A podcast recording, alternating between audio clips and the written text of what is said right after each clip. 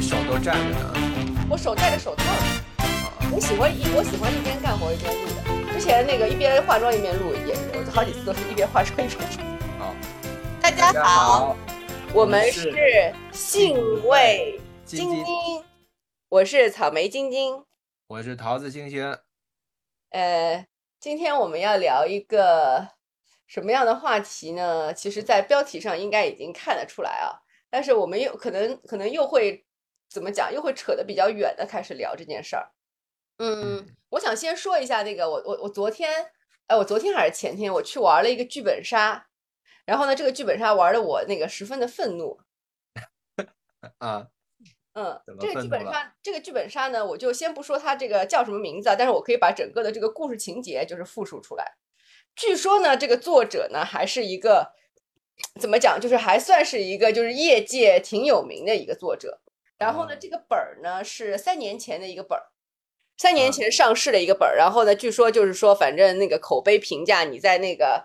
那个 A P P 上去去找这个本儿的评价都还可以。就是虽然就是也不是说百分之一百的好评，但大多数都属于中中等偏上的这么一个本儿，这么一个评分的本儿。然后呢，它的故事简介呢又写的很诗情画意，像散文一样，就是给人很多想象的空间。所以你不太懂这个本儿到底是一个讲什么的。那比起有一些本儿，那个它的故事梗概就写的让你一一听就大大约知道它是个什么玩意儿。以后这个本儿还在我们在众多本儿当中就选了这么一个本儿。嗯，有一点期待是吧？有一点点期待，对对对。然后我看那个简单翻了一下评论，因为多翻怕剧透嘛。简单翻了一下评论呢，就是得知他可可能跟所谓的父子情感、家庭是有关的，但他前提他是个推理本啊。因为我跟我的几个就是说一直玩剧本杀的搭子们，我们就是用那个星星的话来说，就是推土机，就是没有嗯感情的 推理机器。就是每一个人都是推土机。每一个人都是推土机，对对，我们根本不在乎什么，就是说这个情感怎么样。但是，我们很在乎逻辑，就是你的情感逻辑必须是是严谨的，是说得通的。嗯但是我们不会移情到这个，从来没有移情到任何一个剧本杀里面的一个人物，我们都是很严谨的、很认真的在推理，享受这个解谜的带来的这个快感，纯粹是这样而已啊。然后呢，我们就去玩这个本了。这个本是个推理本，上来呢，反正就是一家五口人，然后呢，每个人可能都有一些呃奇怪的地方或者怎么着。然后呢，这一家五口人呢是单亲家庭，是一个农村的单亲家庭。然后呢，妈妈已经去世蛮久了。然后呢，妈妈有一个比妈妈小十八岁的妹妹小姨。然后呢，嗯我们一直以为这个就是说，我们一直就是说玩的多了，就一直觉得啊，这个小姨是不是其实是妈妈的女儿啊？就这种方向去对对对？这个年龄就会让人往这想哎啊。但但但其实不是的啊，就是。哦哦，然后呢，总之就是说，这个爸爸跟这个小姨之间可能有一些争端，然后呢，但是是为了那个多年前的往事争端的，具体的不知道。这个家庭的氛围呢，在这个本子的描述里边，就是说很苦，然后呢就是很穷，然后呢这五个孩子里边呢有大哥、二姐、三弟、四弟和五妹。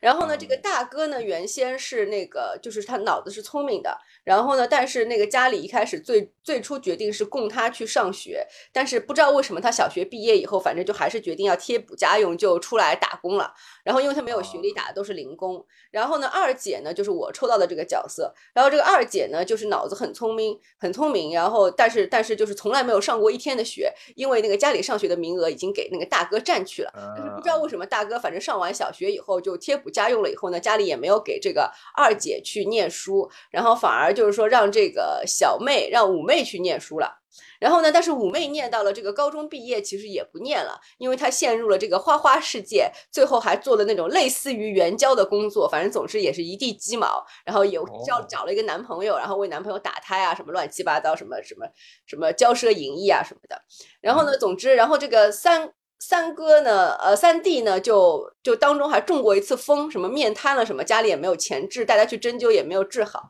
然后这个四弟的故事呢，是陷入了赌博。他一开始想，他一开始赌博是为了要贴补家用的，想要来快钱，但是结果就反正也是那个越陷越深，然后就欠了一屁股的债。总之，你就听下来这一家就很苦嘛，对不对？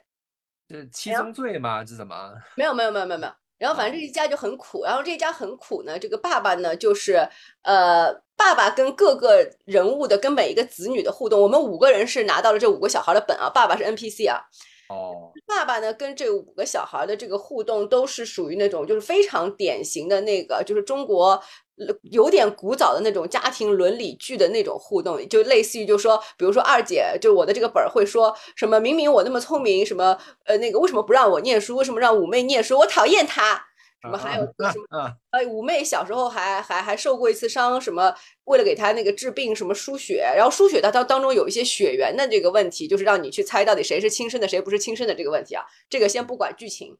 总之呢，就比如说五妹受了伤以后，家里就卖掉了一些牛和什么鸡鸭给她什么做手术，然后我就说都是因为五妹她是个害人精，然后。然后呢，反正那个，然后大哥和二姐之间还有些矛盾，他这个设计的也特别傻逼，就是就是说这个家里有家里的这个理财是这个二姐来来管理的，因为二姐比较聪明。然后呢，这个大哥呢有一些辛苦这个积蓄的钱放在我这里，然后呢，他本他是喜欢上了一个什么邻居的那个妹妹，什么打工的一个什么工厂宿舍还是什么的，反正一个邻居的妹妹，她就想跟他结婚，结果她想来问我要这个结婚的钱的时候，我说我这个钱花了，她说花哪儿了？我说我买化妆品了，我想说我这个化妆品的花什么鬼？然后这个这就是大哥和我从此就是分道扬镳，就是势不两立的，就唯一就这么一件事儿，你知道吗？就是大哥和二姐的矛盾。然后还有什么？还有什么那个什么三哥和四弟的矛盾，就是类似于就是也是赌博不赌博啦，然后爸爸更更偏向谁，更讨厌谁啦。然后他在这个剧情描述里面，这个爸爸就有点像是呃企图一碗水一碗水端平，但是家里条件又实在困难。就比如说他给小妹。呃，上学的机会，然后就尽量的满足我在吃东西上的一些需求，比如说我想吃草莓，但草莓特别特别贵，然后但是他会就尽他的所能买草莓给我吃，就是只有类似于这样的互动，这样的家庭模式啊。然后总之有一天就是爸爸死了，啊，然后爸爸死了以后呢，那个。那个我们就就那个五五五个兄弟，就是兄弟姐妹，本来就已经是什么各各种打工，什么各天天涯一方了，然后就就就因为这个事情又被聚集起来了，然后聚集起来以后，就是这个峰回路转，我们就收到了一一封什么来自某一个什么庄园的信，然后就要去那个庄园，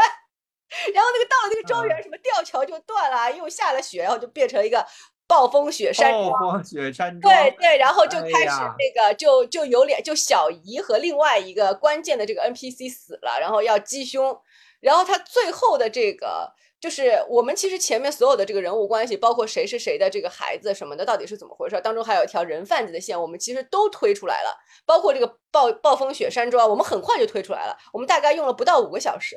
然后呢，这个暴风雪山庄这个这个杀人手法什么的也都推出来了，但最后有一个地方就是说全他全部给我们复盘的时候，我们有一个地方觉得特别特别的不合理，嗯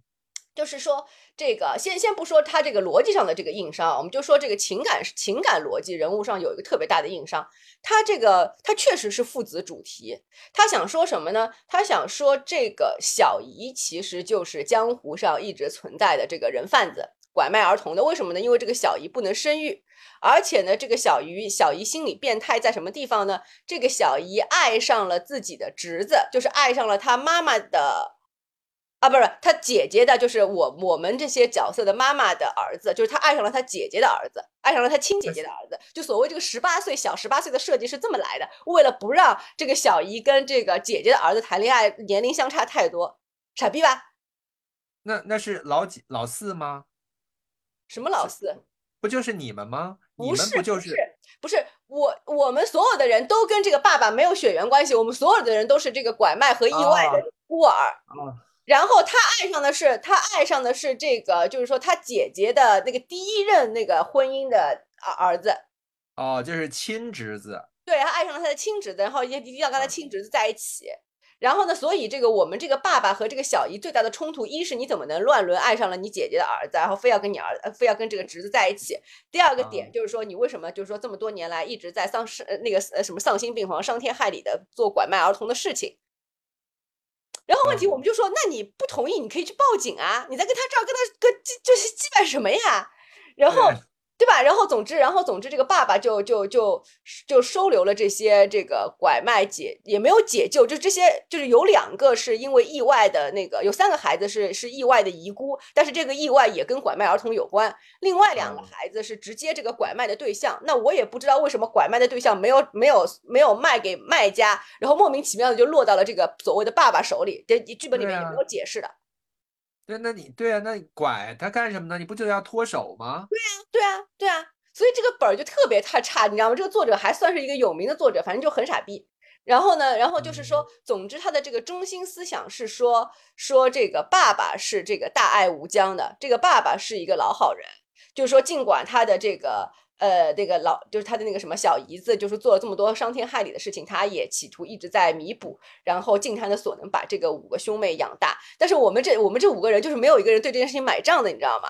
就是就是你你你要想，那你对这小姨还在一直做拐卖的事情啊？对啊，对没有，他当中会有一个说什么什么小姨什么听了这个听了这个爸爸的这个劝告，当中收手了九年，但是后来又怎么样又怎么样又重新开始，他也没有具体讲为什么这个重新开始的契机是什么。总之重新开始了以后，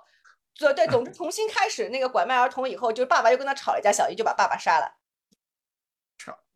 这个最不合理的地方就是，如果这两个人物的角色，或者是他们的这个这个，比如说这个爸爸换成妈妈，小姨换成什么之类的，妈妈又身体有病，那我觉得可能这个剧情还有的说。你一个就是男人和一个和一个女人之间的力量对比，就是不可能发生这种情况呀。你要真的那么大爱无疆的话，这事儿早就报警了，对啊，你报警好了。你就算是留情面，就是说我给你一条生路，那我也可以把这个孩子都，怎你这不可能是继续这样生活呀，还吵架吵什么呢？对呀、很傻逼，而且就是说，关键是他想说，就是说我们给他圆了一个什么，就是我们在我们的那个一开始推理里边，我们以为这个爸爸本身也是人贩子集团的一员，但是他当中良心啊发现了，这样是不是很合理？对对对对对，然后就把这些孩子养在自己身边嘛，对吧？这就很合理了嘛，就特别合理对了嘛。他根本不是，你知道吗？这个爸爸就是一个老好人，问题是他还那么穷，为什么要养？为什么要养这五个孩子？你哪怕找好人家收养，不也是挺好的吗？对呀、你已经让这个孩子跟原生家庭永远的分离了，而且就是说？而且原生家庭的那个那个，就是说那两个拐卖孩子那个原生家庭都因为找孩子那个无果绝望自杀了，就就没有没有原生家庭了。他可能就是为了想断这个，就是说把这个孩子送回原生家庭的后路，你知道吧？但反正就是真的很傻逼，就暴露了这个作者的这个三观和这个他妈的那个就是能力、脑子都各方面都不太行。意思就这个就我不知道这个作者是男是女啊，男的男的男的男的男的男的男的，就他最后就完了，就是就是你不管这个男的多坏，只要浪子回头就是好男人，不就是这个意思吗？不不不，他没有浪子回头。这个爸爸一开始就是一个忠厚的老好人，他没有浪子回头是我们编的，你懂吗？就是是说这个爸爸从来都不是人贩子，人爸爸是人贩子这个事儿是我们自己给他圆的，我们觉得这样比较合理。他他的故事里面，爸爸从头到尾都是一个老好人，家人犯罪，他他责骂他，他那个劝悔，家人不听他也没办法，只能给这个就是说人贩子擦屁股，把这些孩子都养在自己身边，自己穷的要死，还要重新到乡下去买一块地，一无所有，开始学种地，含辛茹苦把这五个孩子养大。但是问题是，这五个孩子每一个都教育的很差呀，就三个儿子，你听听刚才我说的这些命运，儿子都没有一个那个那个什么小学都 都没有一个人初中毕业的。然后一个两个女儿，一个女儿一一天的书都没有念过，另外一个女儿高中毕业要去做了鸡，相当于这爸爸到底在到底养了个什么？唉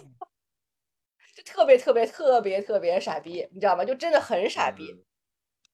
他的那个就是杀人的作案手法还就作案手法就很简单，很简单，就是一套手法，一个本格手法，跟那个雪雪地上的那个脚印有关的，几个房间之哦间的串联有关的，就这这样。哦哦哦哦，那那那他这个情感理不通，就是一个重大的 bug。对对对对，而且就是说，关键是它的卖点，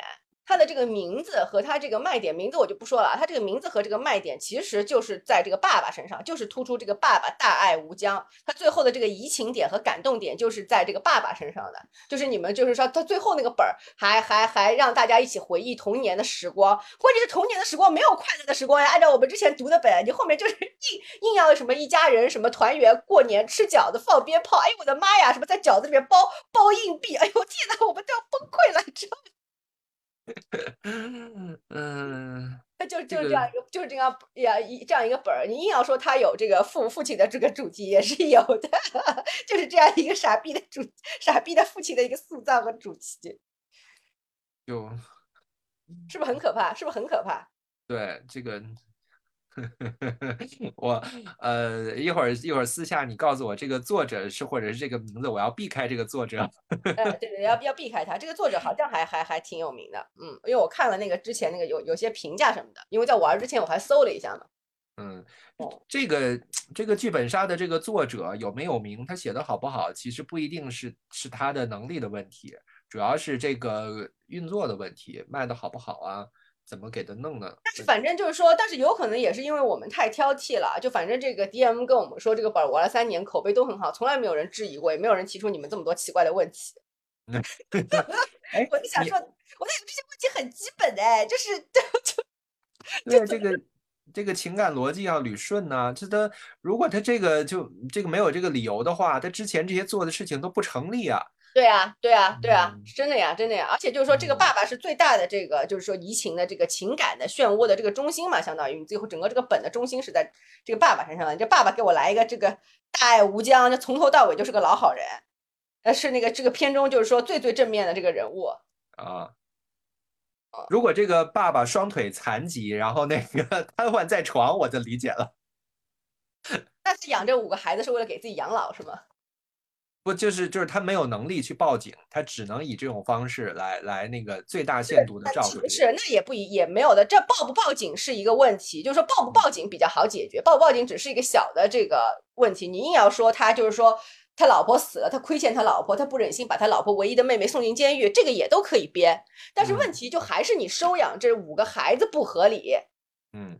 这个才是最大的 bug。就是你报不报警，我们一句话就可以给你圆了，但是你为什么要收养这五个孩子？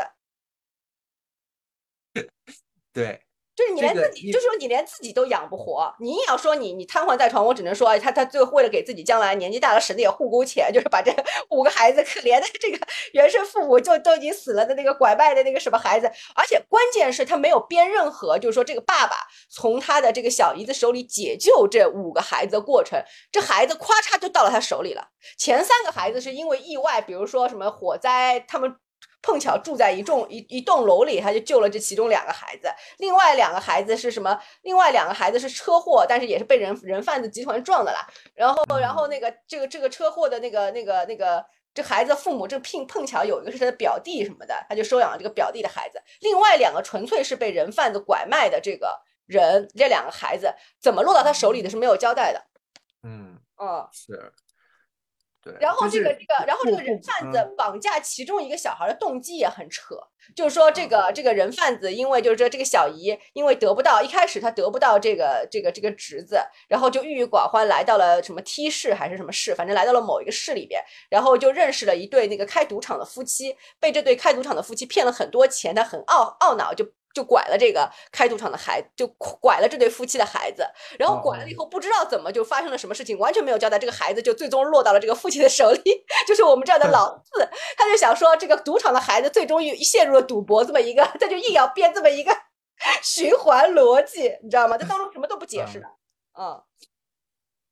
就是这个不不光是这个父亲的行为逻辑不合理，这样小姨也不合理了，因为你拐孩子，你拐孩子就是为了自己留着倒手给你的姐夫吗？这这你得卖出去啊要！要说这个小姨不能生育，然后要说这个小姨不能生育，她也不是自己养。对然后呀，第二个这个第二个这个拐卖的孩子更说不通，这个也是我们认为很大的一个 bug。然后 DM 也也也查了查了他自己手里的那个本儿也查不出，最后要去问售后，然后就售后也没有回答，就相当于说这个小姨拐的这个第二个孩子是她的，她最终和她侄子结合了啊。但是因为她无法生育，所以无所谓。就是她这个侄，就是说她这个呃小姨的这个侄子，也是这个小姨的老公，呃，之前好有他也没说是不是有过一次婚姻。总之就就简单的说，这个这个小姨的老公曾经有过一个孩子，还有一个亲弟弟。那这个儿子仅仅是为了和我们的五妹谈一场恋爱，因为表示也是乱伦啊。因为这个五妹的这个真实的这个是呃五妹的这个身份其实是是那个我想想看啊，五妹的哎五妹的真实身份是谁的那个孩子来着啊？五妹的真实身份其实是这个小姨的老公的亲弟弟的女儿，小小姨的老公的亲弟弟的女儿。对，然后小姨的老公同时也是小姨的亲侄子。嗯，就是。嗯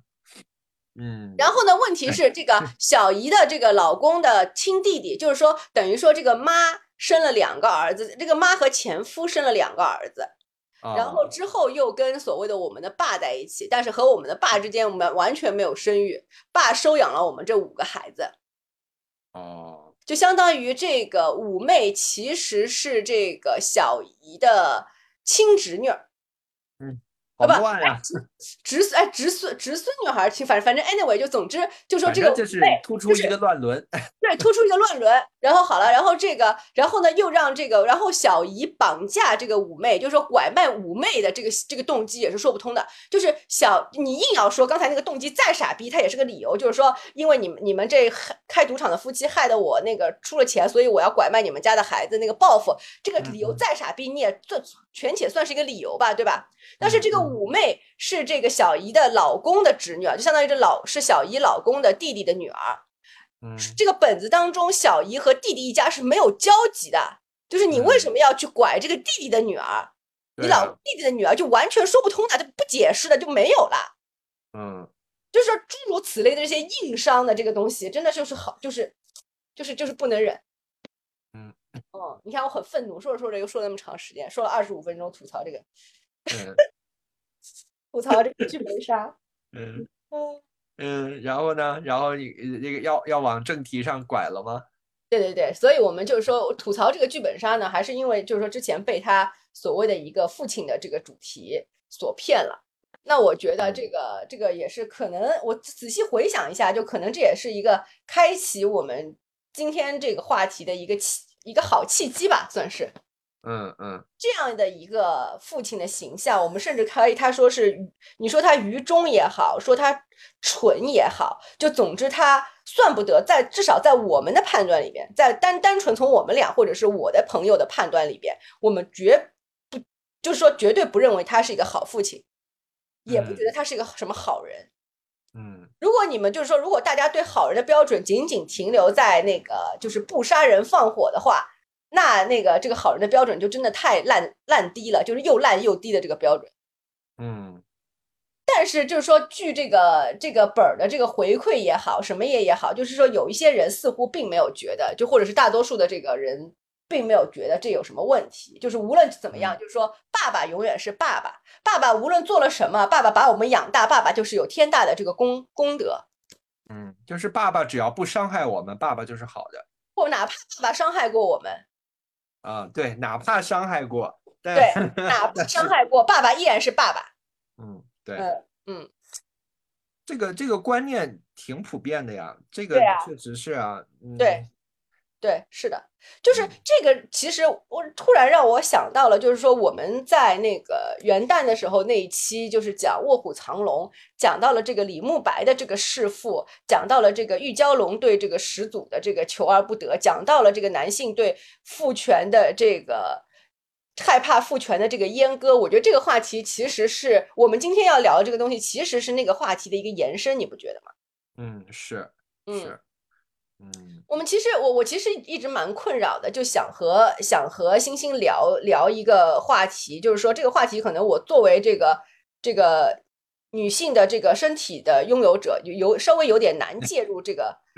对吧？难介入这个话题，就不管我的成长经历有点特殊或者怎么着，先我们先不去聊它，但反正就是说，我想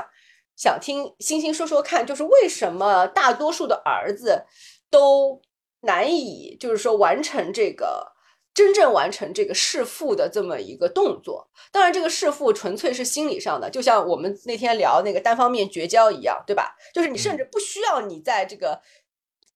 行为上做出多么剧烈的反叛，你只要心理上做了一个切割，从此之后，这个父亲对你的所有的行为。无论是 PUA 也好，还是什么那个爹位训斥也好，还是干预你的人生也好，从此以后，他管他说，他管他做，这个事儿已经无法对你造成一丝一毫的影响了。这个其实只需要你完成一个心理上的动作，并不需要你去跟他什么什么拍桌子吵架，什么闹翻天，根本不需要这些的。但是为什么就是即便这样一个心理上的一个动作，大多数人都是无法完成的，甚至在这个亲爹死了以后，一这个亲爹依然他的这个笼 灵魂，他的这个力量依然笼罩在这个家庭这个儿子身上，这个心理上，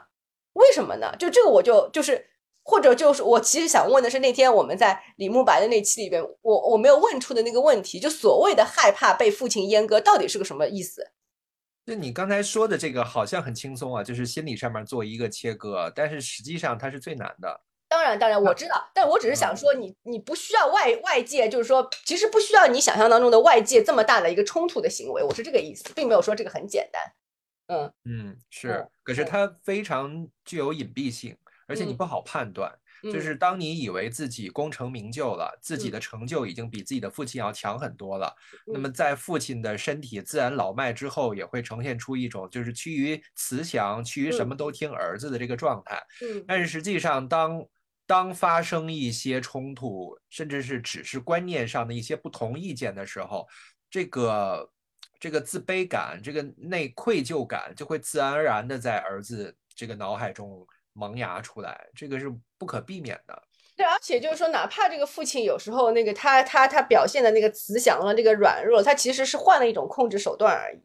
对，嗯嗯，就咱们那个前几期不还正好聊到那个我爱我家嘛？对，你就看这个这两个儿子，一个贾志新，一个贾志国，他们就就是都没有摆脱这个父亲的阴影。当然，当然啊，虽然老傅已经是老迈了，在剧里边他应该是五六十多岁了。他好像演这个剧的时候是呃五十吧，还是只有四十多？对，他就是都年纪挺小的，好像。对对对，他是化妆演的年纪这个比较大一点。对对对。啊，你想就是在剧里边这么一个已经退休的老头儿，这个就各方面的那个权力也不行了，身体也不行了，那为什么贾志国跟贾志新还是不敢忤逆他？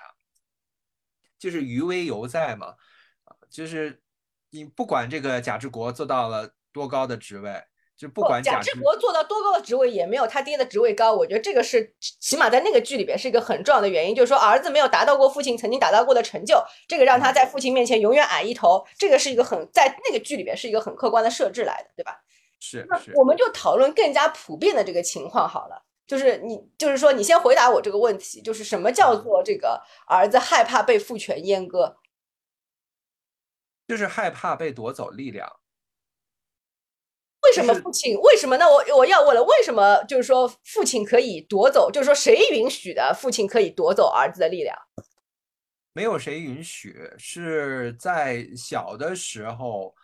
嗯，就是就是文化沉淀下来的。有可能这个男孩一出生下来，生活环境当中就没有父亲这个形象存在，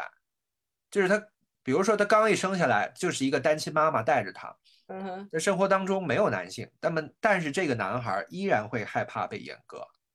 呃，被谁阉割呢？就是被这个父权社会这个规，就是这无形的这个社会当中这个大的这个爹，对吧？就这个爹符号，这个爹的形象，这个社会规则，对吧？对。而且就是，如果往极端了说，在这种从小环境当中没有父亲榜样的这个男孩，他还会更害怕被阉割，是因为他自觉地肩负起了成为一个幻想中的父亲形象、保护母亲的这么一个角色。他从小就是这样的，嗯嗯嗯，所以他很怕失去自己的力量，因为他无法保护妈妈，也无法保护自己的女人，就是他幼幼小的心里就这么想的。那我还想问啊，就是说这个所谓的那个怎么讲？就是那这个所谓的这个力力量被阉割，这个到底是个什么东西呢？就是说，假设说一个男人的力量被父权剥夺了，被父权阉割了，那他的这个下场是什么？下场就是沦为女人。哦哦哦啊！所以这个所以这个弗洛伊德的，就是我们刚才说的这个呃这这个我好像在那个上野千鹤子的那个书里边好像有也看到过这个类似的这个类论调。对对对对对，他应该也是从那个弗洛伊德的那个理论来来来来说的。我好像我我有印象，我有印象。你这么一说，我有印象了。对，对，所以弗洛伊德的这一套理论，就是包括俄狄浦斯情节的这一整套的体系，实际上被后世的人已经唾弃过很多回了。它嗯当然有很多就是能够启发的地方，有嗯开创性的地方，嗯但是因为他的这个核心的观念就有一点有失偏颇。那毕竟弗洛伊德是一个男人，他也是在男权社会当中长起来的，而且他是一个他是十八世纪还是十九世纪的人啊？十九世纪哦，啊，就是他活跃于这个十九世纪到二十世纪初，嗯嗯。，OK，嗯，他他没有比那个荣格大多少，哦，嗯，就是他的核心观念就是始祖嘛，石头的石，祖宗的祖，对，可以把李莫白那期它里，面说了，对，对对对，可以，就是它不是一个具象化的阳具，它是一个象征符号，嗯就是你看他这个观点，他把力量的来源就是就是想象成一个始祖的形象，这个嗯就非常的不平权。啊、就是为为什么这个女阴不能是力量的来源呢？那那那那后面就肯定会说她。我这个我问过你了呀，你说因为这个就是说对这个所谓的大地之母的这个崇拜，那个是历史上远远那个时间会比那个始祖要晚嘛？嗯，但是这个是后续荣格的后续的这个呃这一派系的人的理论，而不是弗洛伊德这一派系的。那其实他这个始祖所谓的这个始祖的这个形象，又隐隐约约的好像跟就是那个神话原型或者说是这个象征符号的这个原型里边所谓的这个贤者之石啊，这些什么有的没啊的对东西，又又又又好像能够对吧？嗯，说的是类似的东西，或者是同样的东西，就是带来这个生啊命的，然后让你与神性连接的。那这个东西它毕竟必定是阳性的，就大概是这样的一个意思吧。那你对，总会太阳带来，因为月亮是最最简单的那个二元化和那个阴阳性的分割，就太阳和月亮嘛，一个是发光体，一个是不发光体，一个是带来这个生命力的，一个是阴晴圆缺有变化的，然后令人捉摸不嗯定的，这自然就嗯分配给了和男人和女人。那太阳一旦分配给了男人，那还有什么话好讲？对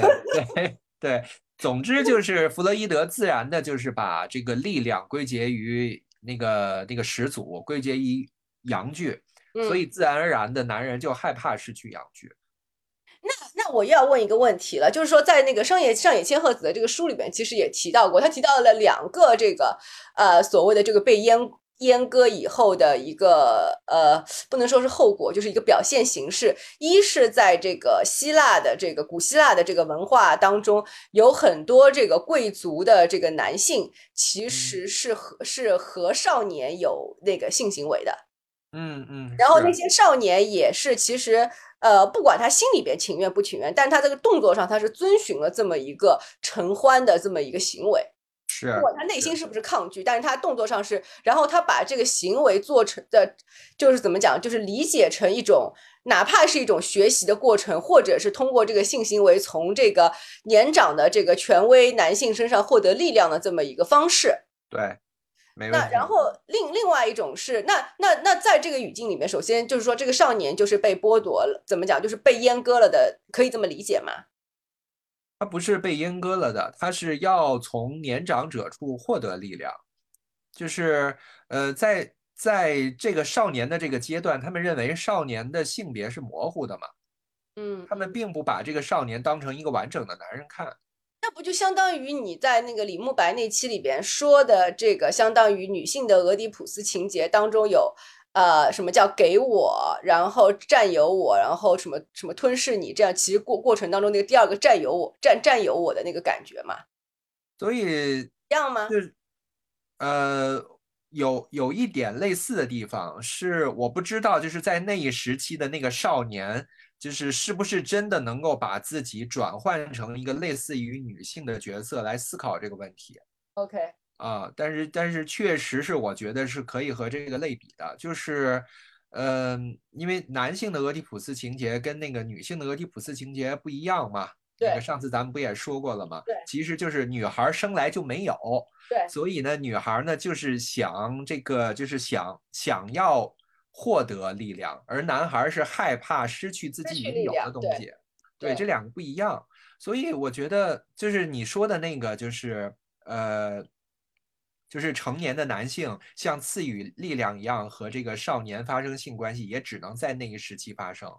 嗯嗯嗯，我觉得现在就就相当于是在少年的怎么讲，就是这个性征完全成熟之前，对吧？对，作为男人的这个性征完全成熟之前，嗯，是。我觉得，我觉得那一个时期的审美，包括就是整个社会的文化的状态，跟现在是不能完全画上等号的。你想，那一个时期产生的雕塑作品、绘画作品，是刻意把男性的生殖器缩小小的，对对对对对，啊，因为他们认为那个硕大的生殖器是愚蠢的。是受受欲的象征，相当于你还没有完全进化成人类，就搞得就是被欲望所支配的那种感觉，对吧？对对，而且而且最近新好像是呃有一个很新的研究啊，我我忘了是在哪看到的了，说确实是男性的生殖器的大小跟这个智商水平有这个正相关，就是这个生生殖器越大这个的的人，那个智商会相应的低一些。智商越高的人，生殖器会相应的小一些，好像这是一个确实最近有一个研究是。那如果你硬要说的话，从我自己那个个人的那个角度来讲的话，那个在我经历过的那些就是说非常大的这些男性当中，有两个就特别天赋异禀的，他确确实也是我所有交往人当中最笨的。我觉得这个就是不能够不能够太纠结于这个个体样本是怎么样的，就说的是。大的趋势是这样的，我觉得这个从从这个优胜呃优胜劣汰的这个角度来讲也是合理的。就是当你的智商不够的时候，你就需要更强的性能力来捕获异性，这个是合理的。对对对，嗯，而且或者就是怎么讲，就是说，或者是说，因为他的这个这个生殖器比较大，然后导致他的这个睾丸酮素和雄性荷尔蒙分泌的过多，也可能会让他的本身的这个雄性的寿命缩短。因为好多研究不是在说，比如说男性得了前列腺癌之后，经过一系列的这个呃药物治疗，然后这个药物治疗里边其实其实天然带有一些化学阉割的这么一个作用。嗯，而这些治疗完成的康复的男性，他们的这个性能力几乎就没有了，因为相当于在这这个过治疗过程当中就被化学阉割了，但他们的寿命也因此延长了。就是有这么一个学术的，国外有这么一个学术论文的，这已经是嗯，哎，那先先保命要紧啊。那你要它干嘛用呢？你就先保命吧。欲练，所以这句话说得好，欲练神功，必先自宫。是是是是啊，是。哎呀，就是。就是你就说到这个始祖的这个问题啊，其实我也是挺费解的。我虽然经常拿这个，呃，拿这个弗洛伊德的俄狄浦斯情节来当一个话题、当一个论据来说，但是实际上，我我并不认为它放在现在是能够，呃呃，完全正确的解释问题的。我把它，我更把它当成一个文化符号来来说。而不是把它当成一个完全正确的理论来说。嗯哼，嗯，但我觉得就是确实是，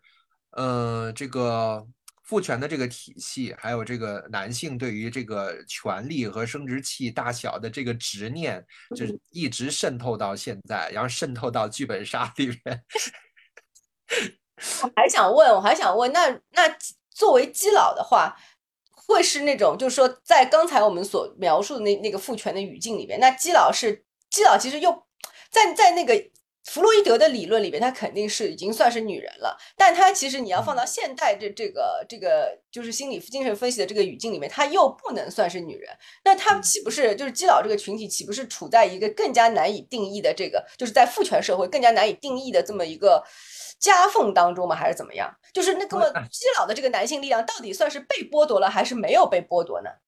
就很尴尬呀，就很尴尬呀。就是我为什么这个这个，你听到过很多这样的故事，就是出柜了之后，的父亲总总要暴怒的说：“我没有你这个儿子之类的。”就是他无法接受自己的儿子变成了呃不男不女，或者说是变成了女儿的这么一个状态。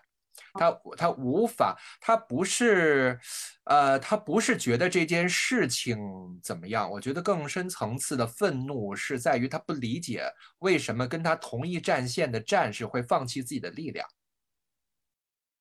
是不是还有另外一种，就是说解释的这个可能性？所谓的在这这个在父权语境里边去解读一个女人的可能性，就是说，呃，基佬和女人，就是说在很多的所谓的这个父的这个这个这个立场的这个男性看来，基佬和女人都是被男人干的，因为你只要是被干，你就没有力量，干人的人才有力量，是这意思吗？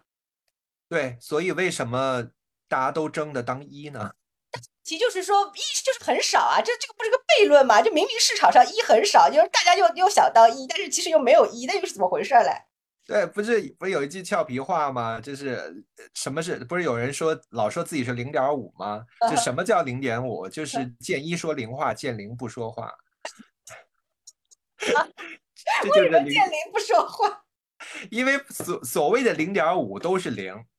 就是就是为了维持自己的尊严，就非说自己哪边都可以，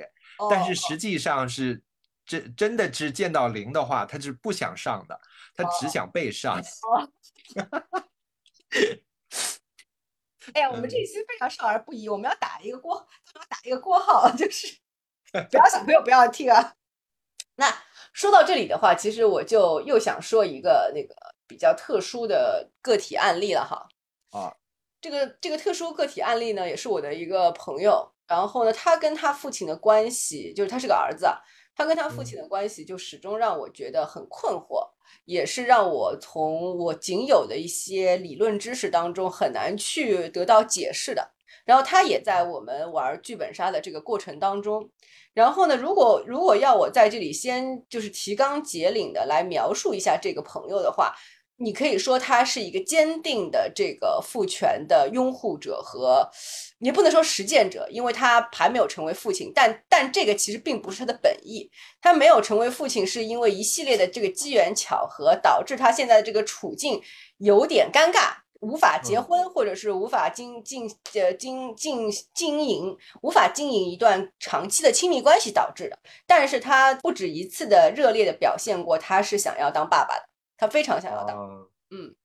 而且他对他的这个父亲的这个态度，就是无论你虐我千万遍，我依然待你如初恋的这种，就是说，不管他怎么被他的这个父亲无情的这个伤害，他依然心底幻想着，就是说爸爸是爱我的，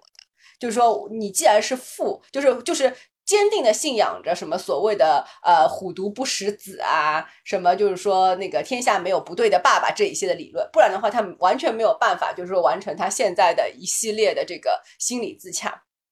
嗯，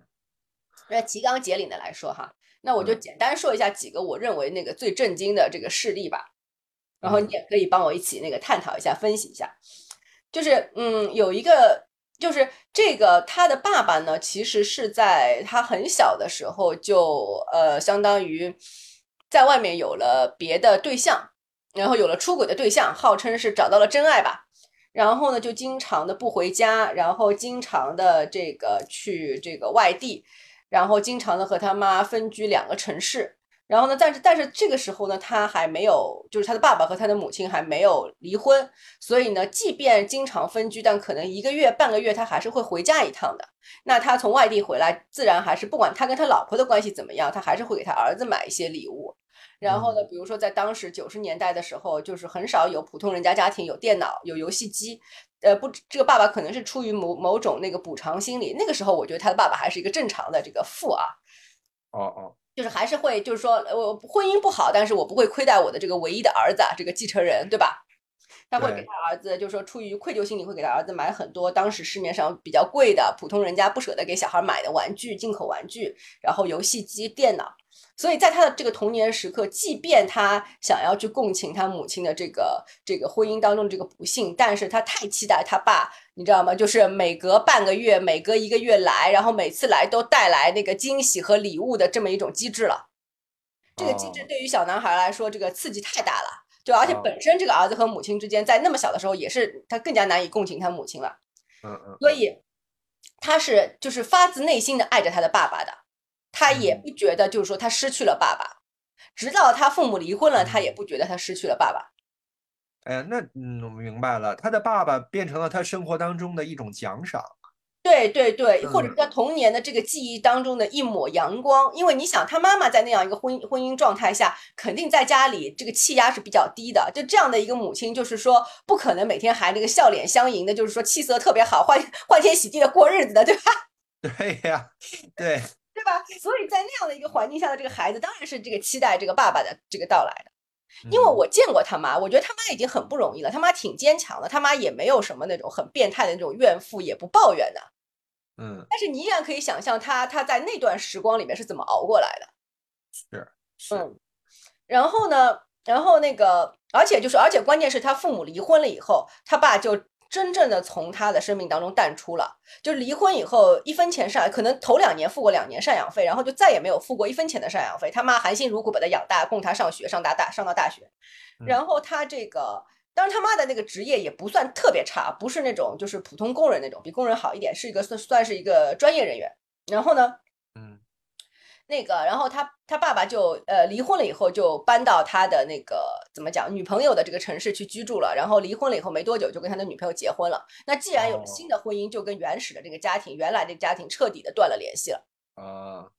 所以呢，这个儿子就相当于在那一刻就失去了他爸爸了，但是他并不承认这一点，或者他并不觉得自己和他爸爸失去了，就可能逢年过节还会发个短信啦，那个怎么样，打个电话啦什么的。即便是这样微弱的联系，他也觉得他并没有失去他爸爸，因为童年时候那个对他来说过于甜蜜的这个时光，可能可以滋养他很长一段时间。嗯然后呢，总之，然后一直到那个后来那个工作，他就去了他爸爸，他大学，他大上大学也是选择了他爸爸所在那个城市，然后那个工作也选择了跟他爸爸所在同一个城市，而且有意思的是，他其实也选择了跟他爸爸类似的职，相同几乎是相同的职业吧，你可以这么说。嗯嗯。嗯，然后在走在走老路，在这个过程当中呢，他爸好像就是说，在早年他上大学的时候，还是最初找工作的时候，就是帮过他一点小忙，但是这个忙也几乎就是很微不足道的，就是并没有那种花花了很多心力的那种，反正但是起码就帮他说了递了个话，或者说了个话，帮他找了一个老师，什么辅导还是怎么着，反正出过一点小力。那所以，那这一段力对对于我的这个朋友来说，就已经续上了他童年时候的那段，就说爸爸是管我的，爸爸没有不要我，而且我我成了我爸爸的继承者，因为我从事了跟他一样的职业。嗯总之，他在心理上跟他爸爸的这个联系就更深更深了。嗯但是他这个爸爸呢，就是说在，在在我看来呢，我也见过他爸爸，啊，就 就是嗯他这个爸爸，在我看来，呃，就在我认识他爸爸的时候，他他的父亲已经就是不是一个传传统这个呃父权意义下的一个父亲了。因为嗯他爸似乎就已经不再想背负这个做父亲的这个符号和这个责任了。哦就他他爸好像就脱离了，有点像是脱离了这个体系，不想为所谓的这个父子关系所累了。因为他爸和哦这个、这个后来的这个女朋友结婚以后也没有孩子，就是哦哦两个人就是说在我们父母这一辈的这个年纪就一直丁克了。其实，哦那我们本来会以为说，那他因为跟那个第一段婚姻已经有一个儿子了，那后面再有没有孩子其实无所谓了嘛。哦但我们后来发觉不是的，就是说他其实不太想要他他他的这个儿子，你知道吗？啊就就就我我这样说可能有点可能有点那个含含混啊。我举几个例子，就比方说嗯，第一，就他对他儿子的这个这个关心，基本上仅仅仅停留在就逢年过节发一条微信，然后发个一两百块钱的红包，然后除嗯此之外，一年之内不会再有任何的这个联系，即便他们在同一个城市。嗯，然后呢，比如说那个他他爸那个住在郊区，然后呢，呃，有有隔个两三年，然后比如说什么中秋什么的，什么元宵的话，他爸会假客气的来一句说，哎，你要不要那个来我家我我什么做做客？然后呢，我那个朋友当然说好，但是因为在郊区嘛，就是其实交通没有直达的那个公共交通的。然后呢，他爸自己是有车的嘛，他爸也绝对不会说什么开车来接他，然后他爸只会说：“我给你一个那个拼车的软件，还是什么，就是你可以到到哪儿哪儿去拼个车，你就可以来了。嗯然后也对，也不会给他路费，你知道吗？啊 就就总之完全当当就差不多当是一个陌生人这样了。然后嗯包括就是说有一年，就他妈妈来看他，然后呢，他就主动提出说：“我妈妈来了，要不要一起吃个饭？”然后他爸就说：“好啊。”然后那他就挑了一个人均两百块钱的餐厅的那个链接发给他爸，他爸说太贵了，换一家。就是这个这个互动完全是就很是是十分那个陌生和冷漠的这个互动，这个就是跟跟那个就他就是很奇怪，你知道吗？就不像是一个父的这个形象。你不管这个父亲要怎么 PUA，怎么那个强硬，但是这不是这种我不想跟你有关系的那种。就父亲一定是要卯足一切一切劲跟儿子发生点关系的，因为这个是他意志的魂器嘛，对吧？但是这个父亲就完全就不要了这个魂器，就就。不想当爹，他爸是一个特别不想当爹的人。但是我这个朋友就是非常想当爹，而且非常希望他爹当爹，你知道吗？啊，希望他爹行使这个当爹的权利啊。然后呢，然后，然后就反正他他爸爸就是这么一个人嘛。然后有就是后来发生了两件就非常极品的事情。第一件事情是我这个朋友他生了一场疾病住院需要手术，然后因为是大半夜嘛。然后他当时当时好像他晚上是给我们打了电话，但是因为太晚了，我们都没接到这个电话，都是静音什么的。第二天早上才知道，打电话回去的时候，他说他已经做完手术了。那他最还是把他爸找来了，因为真的是危及生命的紧急手术，他爸还是出现了，然后帮他付了这个医药费，然后呢就还那个在那陪了一晚上，然后就接下来就该找护工找护工干嘛干嘛，他爸也就不陪了。但是在这个过程当中，他爸就跟我们几个还有这个我们这个。朋友的这个小领导，尤其是他那个小领导说，意思就是说我儿子现在生病要住院一个多月，那他手里的那个那个工作，手头的这个这个项目可能没有时间来做了，你们可以给我，我来做。就是说他抢了他他抢了他在病榻上的儿子的活儿，你知道吗？特别牛逼，就是就说我给你付的这几万块钱医药费，我绝对不能白给的。他虽然没有，就是说没有真的没有硬下脸皮去问儿子要这个钱，但是他希望就是说拿到一个补偿，他希望把他儿子做不了的这个工作拿。我们不是说他们在同一个行业嘛，他希望把这个活儿拿过来，但是被他小领导拒绝了。他小领导说：“那我们员工 这个不能就随便说给别人就给别人，我们会让我们公司其他人来做的。”那好了，那这件事情就就此结束了，对吧？然后呢，又事隔，然后就开始疫情了。然后疫情之后，那个就是说，大家的那个很多的那个生计都遭到一点影响。然后你想，我刚才形容的，就是我这个朋友，他他在他父亲面前还是要想要那个怎么讲，保持一个比较好的姿态的。那他肯开口问他父亲要钱，一定是做了很多的这个心理建设和鼓起勇气的，对吧？嗯。那这就相当于说，这个疫情期间实在是这个收入太少了，他希望他爸能够给他一点补贴，因为毕竟他爸这么多年一分钱赡养费都没付过。是是是。然后他那这个很正常嘛，对吧？而且逢年过节，我就说了，就一两百块钱的红包。嗯。然后包括过生日啊，也是一两百块钱的红包。然后总之那个，然后总之他就跟他很艰难的跟他爸开口要这个要一点那个生活补助的时候，他爸第一句话就是说：“哎，你那个上次做手术的钱还没给我呢。”嗯，所以这个完全是一个陌生人，就特别公事公办，你知道吗？就是他爹真的不想当爹，你知道吗？这很，就是不要不要不要叫我爸爸，我跟你没啥关系，就是这种。他爸一直在一直在往外推他，嗯，这是不是很极品？是不是很很牛逼？很极品，但是就是，呃，因为你说嘛，就是这个这个儿子也一直追逐着他的父亲，然后 这个也很极品啊。对对对，这个也很极品，就是这两个都特别极品，一个不想当爹，一个拼命的让爹当爹，对吧？爸爸再爱我一次。然后好了，然后那个更加有意思的是说，但是他爹呢，就是就是始终把他儿子当成了一个，就是说不是儿子，但是是那种就是有点像是你这样说虽然不太对，就总是把他当成把他儿子当成了一个使唤人，但这个使唤人又不是父亲对儿子那种使唤，嗯。是那种就是陌生人之间的那种上位者对下位者的这个使唤。我举个例子，就比方说他前一阵他爹也做了一个小手术，就类似于盲肠炎这样的很小的这种手术啊。然后那个就是当然手术是需要那个亲那个亲人签字的嘛。然后他爹就那天就是没有任何的那个，不是他不是说我跟你说我下礼拜要做手术了，希望你来给我签个字什么什么的，不是的，他是当天。给给给他儿子，就给我这个朋友打了电话，说，哎，你到医院叉叉医院来一下，那个给我手术签个字。然后呢，那个我我第一反应跟他第一反应是一样的，就是说，哎，那你老婆呢？就是说你老婆也是签，就是你老婆是最合适的签字人选嘛，对吧？对呀，对呀。我跟你住在一起，我又不跟你住在一起，我住在城里，你住在郊外的嘛。那然后他爸来了一句说说啊，这两天天气不太好，那个我不太想让他那个开车开那么远。牛逼的，关键是他说出来，一定要说出来，也不也不想找一个就是冠冕堂皇的理由搪塞过去，我就把真相告诉你。就是我比较在乎他，我不在乎你。你你大老远的从城里打个车过来给我签个字，你就可以滚了。但是那个我我不舍得我老婆开车来给我签，哪怕是签个字，牛逼了，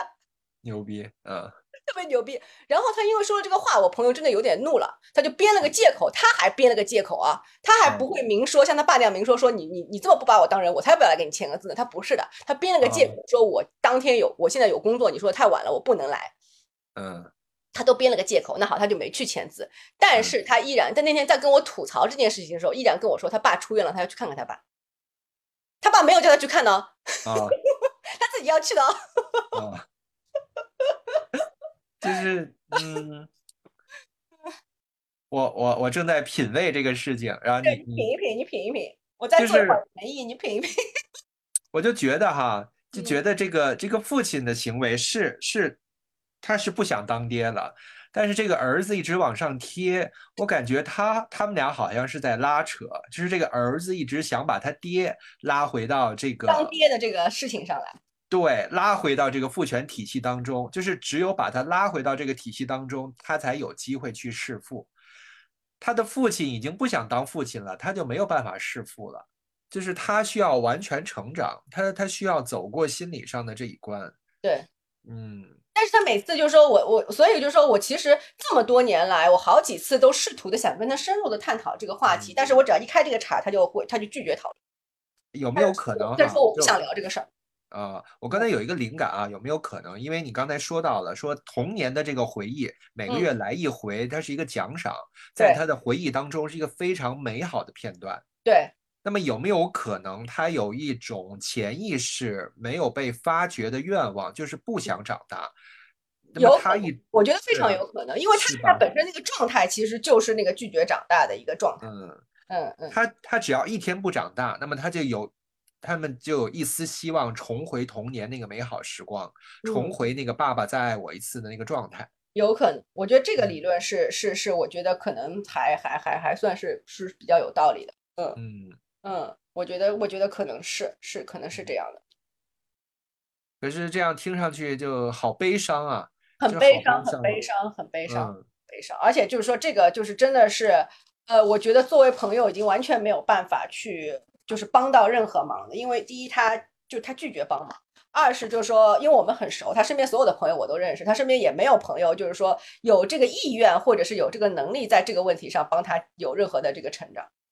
对对，我想，我想这个时候，我想就插一句话啊，因为之前咱们我那个聊这个。呃，防御机制的时候，你不也那个给我提出过意见吗？就提醒我，就是我们为什么要聊这么多防御机制？就是对于听众来讲，对于我们聊这个话题的彼此来讲，这个事儿到底有什么用？对，啊，所以就是今天既然聊到了这个弑父的话题，聊到了这个这个当爹的这个事情，就是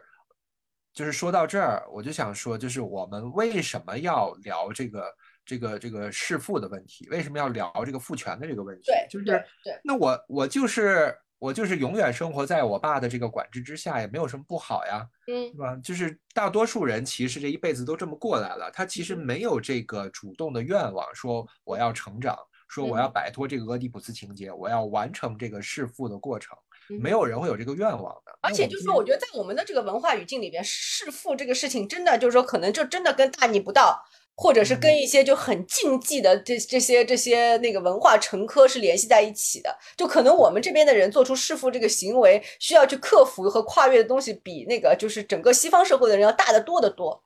嗯，是，所以我呃，那我就继续说，就是说这个这个我们聊这个事情的意义，你继续说，不好意思，我打你继续说，嗯，没事，就是那我就可以换一个词，就是不用弑父，我们用完整自身。嗯嗯，就是我们就拿那个你朋友的这个例子，这个儿子他如果一辈子都想活在过去童年的那个美好时光当中，不想去完成弑父，那么他的快乐就永远寄托在别人身上。嗯，所以弑父的意义不是在于你在精神上杀死谁去战胜谁，而是在于你做了这件事之后，你自己才能完整，你的快乐才能永远回归于你自身。呀，你说的真好。嗯嗯嗯，是是这样，是这样啊。所以就是就是就是弑父这个词，确实会在我们的这个中文体系下听上去特别的邪乎，就对特别的恐怖，对大逆不道，它会有这种的语言色彩。对但是在这个其实是在取这个名字的时候，在这个德语的体系下，在这个英语的体系下，它这个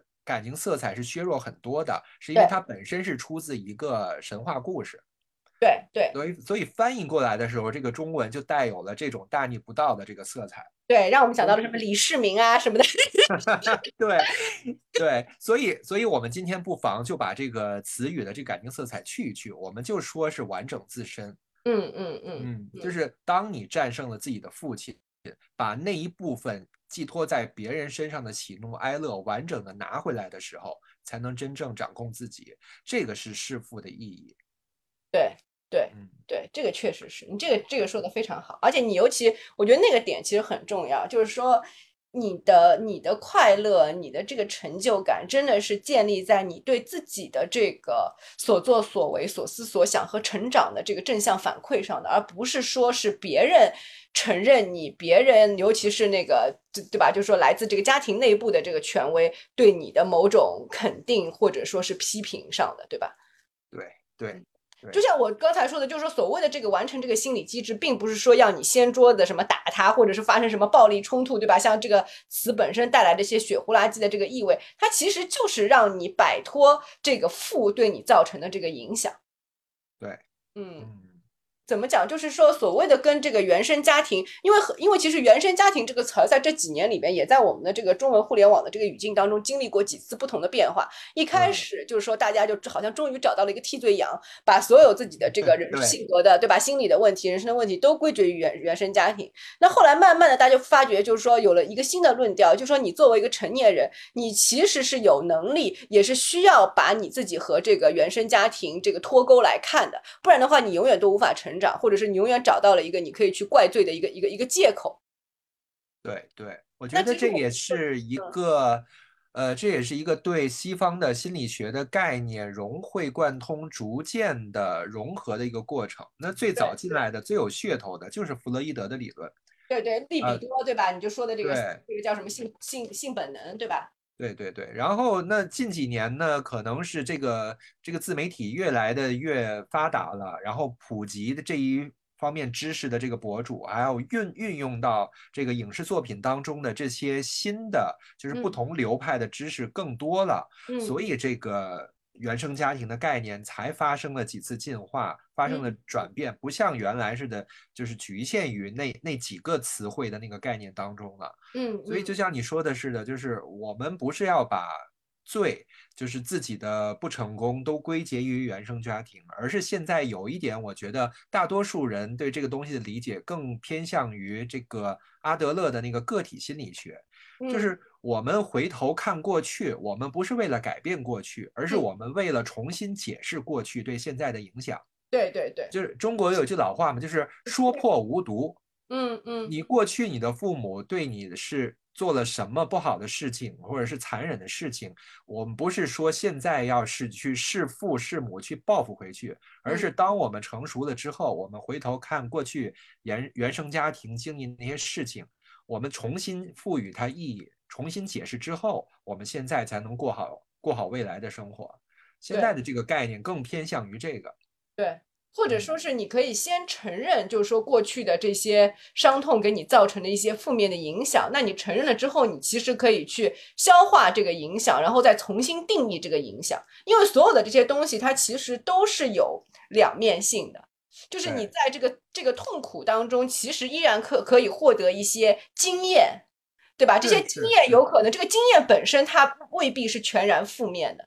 对对嗯，比如说，我们就举个最极端的例子，那你起码以后就是说，你起码会不会就是遇到像你父母这样的？假设说你父母是个很坏的人，那你在这这个受苦的这个经验当中，你能不能获取？就比方说，你将来遇到这样类似这个坏人，你就比其他没有经历过这些痛苦的人更加的警觉，更加更加能够能够摆脱这样的这个伤害呢？对不对？对。对嗯，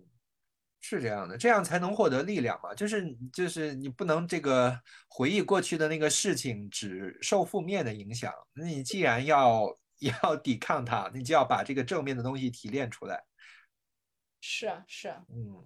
所以就回，如果要回到那个什么这个我我们之前吐槽了这么久的这个剧本杀啊，我觉得这个我从这个呃专业的角度上啊，我觉得这个作者呢，其实应该多多少少去学一点心理学相关的知识。嗯他如果能够把他的这个剧本的人物更向原型靠拢一下，就不会出现这样重大的偏差。比如说嘞，就是他这个父亲的这个他的行动行动之所以立不住，是因为他父亲不是原型。嗯嗯嗯。嗯，他的他的父亲和他的这个和这个小姨这个关键人物，如嗯。果他们的这个行为能够套用到一个原型当中的话，嗯。这个作者最后就不会跑偏到这么多，就最后嗯无法自圆其说比。如说呢，嗯，比如说，呃，嗯，魔改一下的话，那么最后如果这个父亲的死亡给他赋予一个弑父的一个概念的话，嗯，那么整个的他的那个情感逻辑就会通畅很多。对对，有很多细节，我现在我可能想不起来具体怎么改，但嗯是就是赋予这个经典的原型是能够让这个故事这个不至于走偏的一个非常重要的技巧。对对对，就其实但是但是这个其实有点难，因为对于对于我们其实在，呃李慕白那期其实里面聊过，就是对于西方的这些原型，可能我们就是跟就是对对这些理论比较熟悉的人，可能一下子就可以 get 到，但是对于大多数在这个中文语境下的这个这个受众来说，其实不是那么容易 get 到的。比如说，我们说李安已经尽可能的在这个。李慕白身上安装了一个哈姆雷特的原型，非常的明显和显著。但是这个对于就是说中华文化语境下的人，其实这个原型对他们来说反而是这个陌生有隔阂的，因为他们不能理解一个就是说不愿复仇的这个这个这个王子所遭受的这个道德的这个这个这个折磨和这个压力，对吧？是是嗯。感受不到。对对对，嗯嗯。嗯，所以这个这个 我又要说，所以这个为什么《甄嬛传》那么被这个大众津津乐道啊？嗯，就是就是里边的这个原型，这个都是中中式的，嗯嗯，呃，嗯，对，都是中式的，就而且非常典型的，易于我们吸收接受的。所以你看，我刚才不是说到了一个那个那个叫什么？就是我们一说弑父，在我们的这个语境里边，能联想到的不就是那个就唐明皇嘛？对呀、讲一个特别有意思的一个一个一个事儿啊，我是不是跟你讲过啊？什么呢？我想那个说到这个，我们说这个弑父啊，如果是放在中国人的这个原型里面，第一个能想到的就是那个李世民，对吧？对，玄武门之变嘛。然后我就想起一个特别有意思的事情，这个我在 B 站上看那个就是一个很有名的一个犯罪心理学，就是国内的犯罪心理学第一人一个教授讲的一个案件。那这个案件也是很古老的这个案件。那这个案件呢，里面有一个点特别有意思。他先，我先简单的介绍一下这个案件啊，在一个很穷苦的一个人家里边，农村的，好像可能是跟那个矿工有关的一个家庭里边。然后呢，这个家庭里边有四个孩子，然后三个儿子一个女儿，还是三个孩子，三个孩子啊，对，是三个孩子。嗯嗯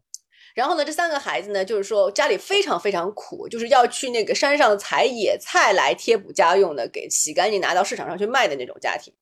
然后呢，但是是呢，这个家庭又非常的这个和谐，就是父母相亲相爱，然后关爱孩子，然后这几个孩子也特别的争气，学习成绩特别的好，然后兄弟姐妹之间也没有什么，从来没有什么局语，然后也跟那个也非常那个为父母着想，然后就总之是一个难得的家庭非常健康和和谐的这么一个环境。嗯然后呢，有一天呢，就是说这个家里的这个小儿子和小女儿失踪了。嗯，然后呢，家里人就那个急得要死啊，然后就那个各种出去找啊什么的，然后也各种找不到。然后那个时候呢，好像也有这种就是拐卖儿童的这种传言，哦哦大家就会往那方面想。但是呢，就是说那个警察介入以后，就觉得这个事儿有一些说不通。说不通的地方在于，就是说这个小妹和这个小弟都已经是上了小学的，都小学，而且是小学初高年级的那种。就是这嗯对于拐卖儿童来说是不划算的，因为这小孩一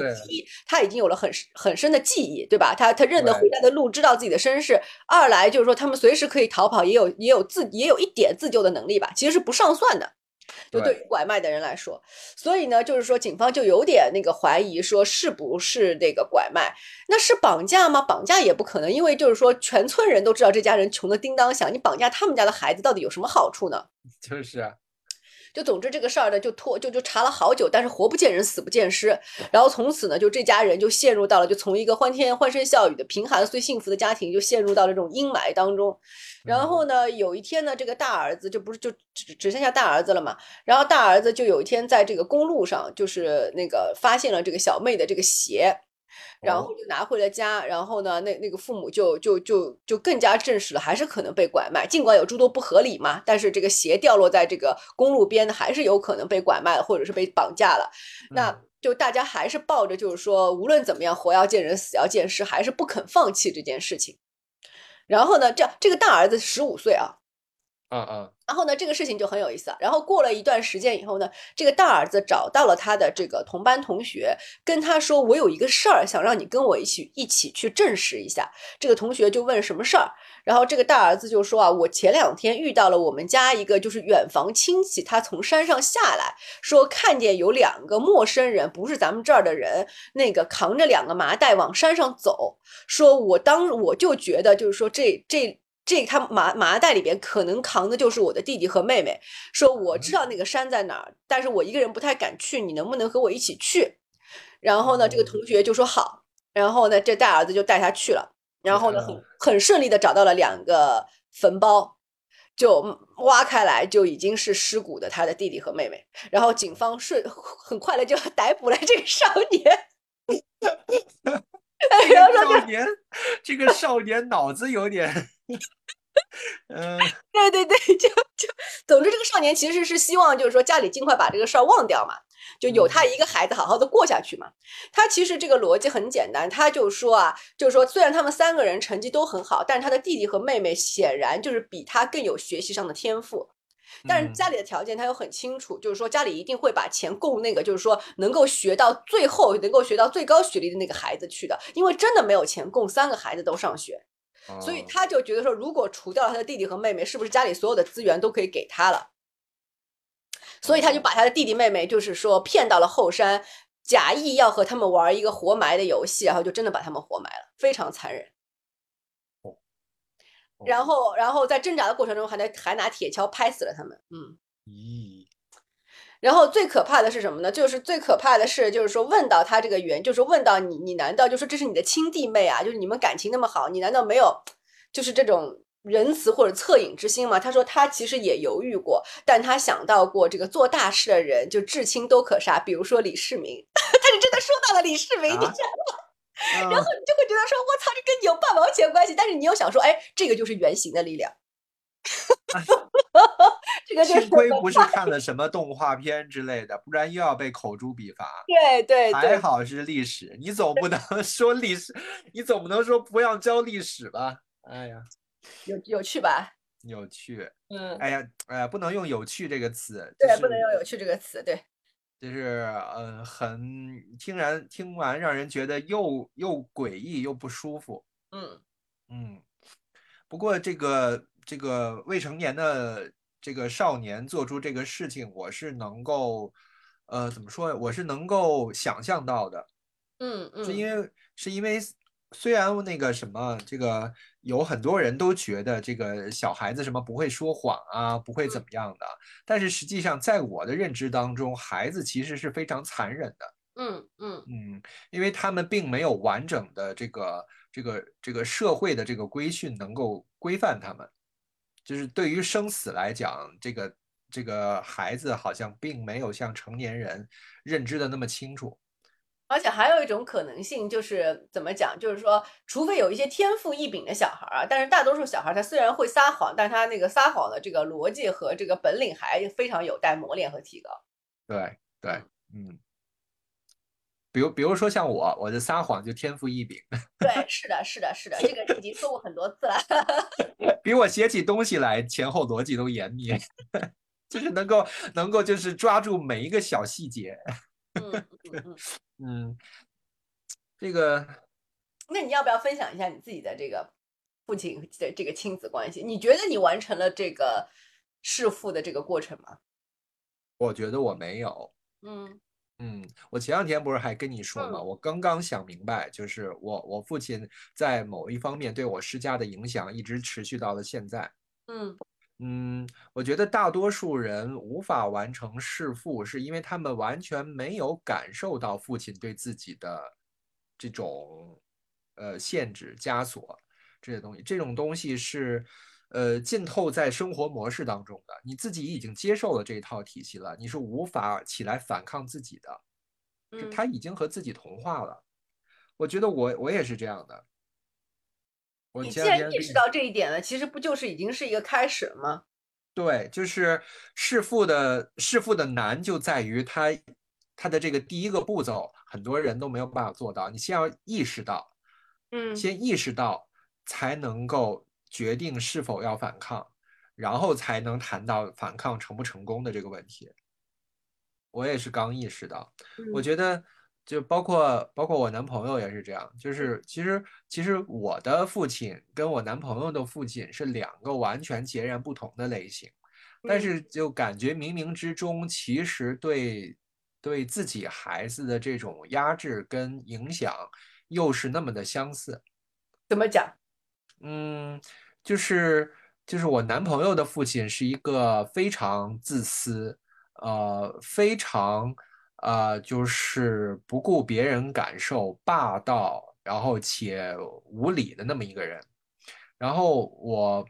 我父亲呢是一个呃非常讲究面子，然嗯后对家人呃很好，很呃很愿意为别人付出的那么一个类型。但是实际上，实际上我觉得我跟我男朋友，呃，所受到的这个父权的这个呃压制和这个 限制程度，并没有明显的差距。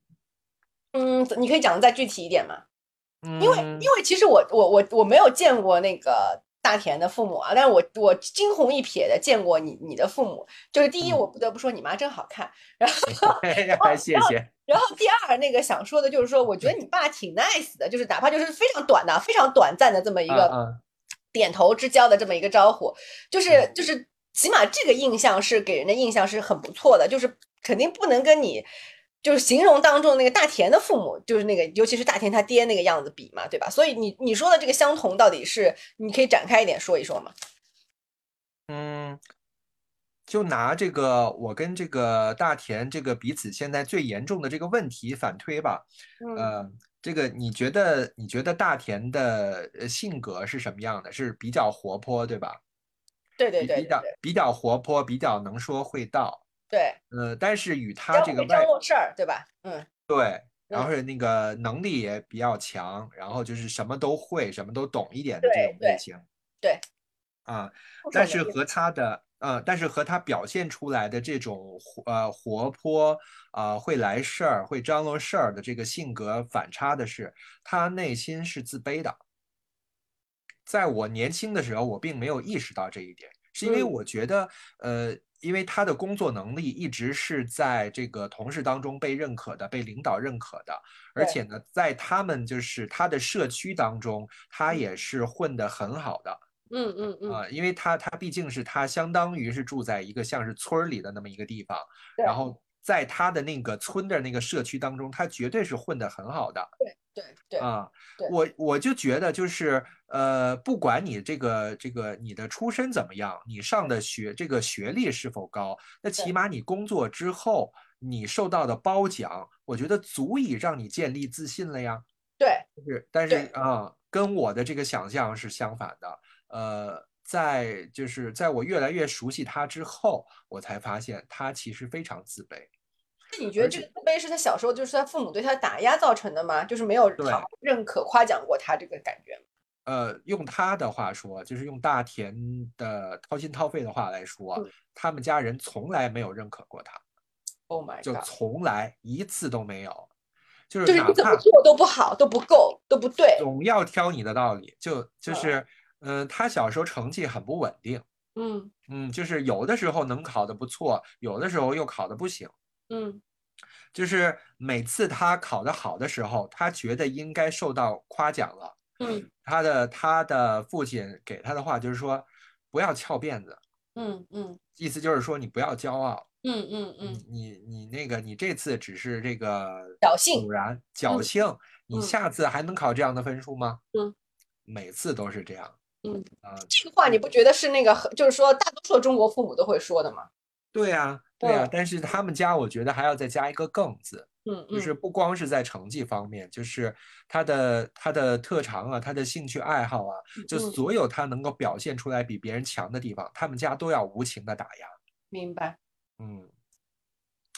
就是他是在这样的一个环境下，这个这个成长起来的。所嗯以就是当我看到了，就是你在你的这个工作环境当中，你在嗯你的社区当中，你嗯都一直被大家夸奖，为什么你还要说你自卑呢？嗯然后当我越来越了解他的父亲，就跟他的这个 这个这个说话这个方式之后，然后嗯他又给我讲了很多他小时候的事情。哦，我明白哦，那我理解了。在这样的环境下，确实没有办法自信。嗯嗯嗯，我呢，嗯我我觉得我嗯说自信可能稍微过了一点。我觉得我是一个非常乐观的人，